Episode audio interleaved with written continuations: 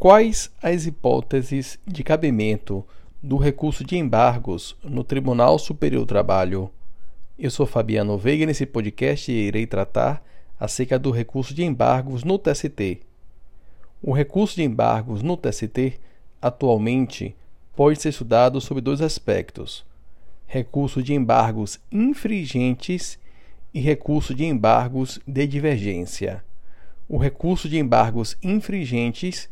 está previsto no inciso 1 do artigo 894 da CLT, segundo o qual, no Tribunal Superior do Trabalho, cabe embargos no prazo de oito dias, inciso 1,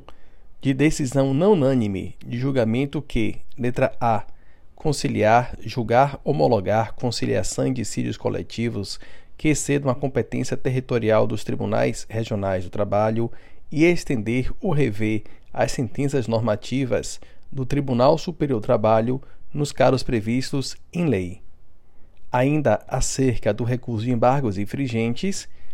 destaca-se o artigo 262 do Regimento Interno do Tribunal Superior do Trabalho,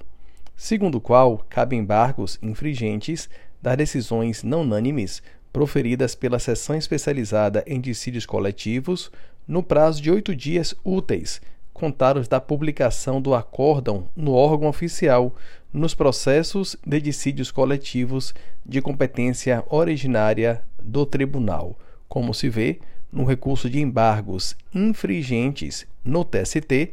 tanto a decisão originária quanto a decisão objeto de recurso serão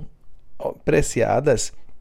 pela própria seção de dissídios coletivos. Logo, o órgão prolator da decisão é o mesmo órgão que irá apreciar o recurso em face de tal decisão.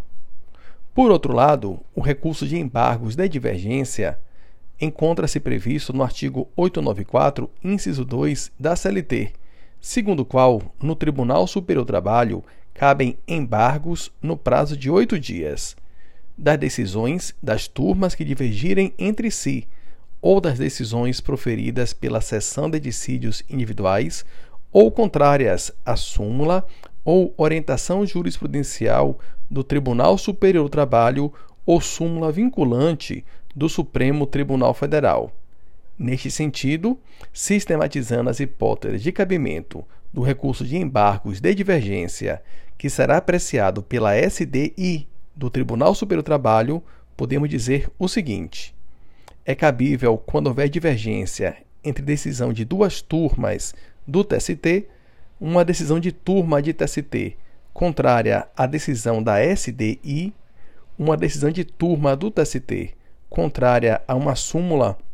OJ do TST,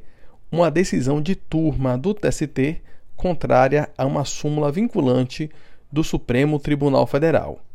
A divergência apta à admissibilidade do recurso de embargos deve ser atual, não se considerando tal a ultrapassada por súmula do TST ou do STF ou superada por iterativa e notória jurisprudência do TST.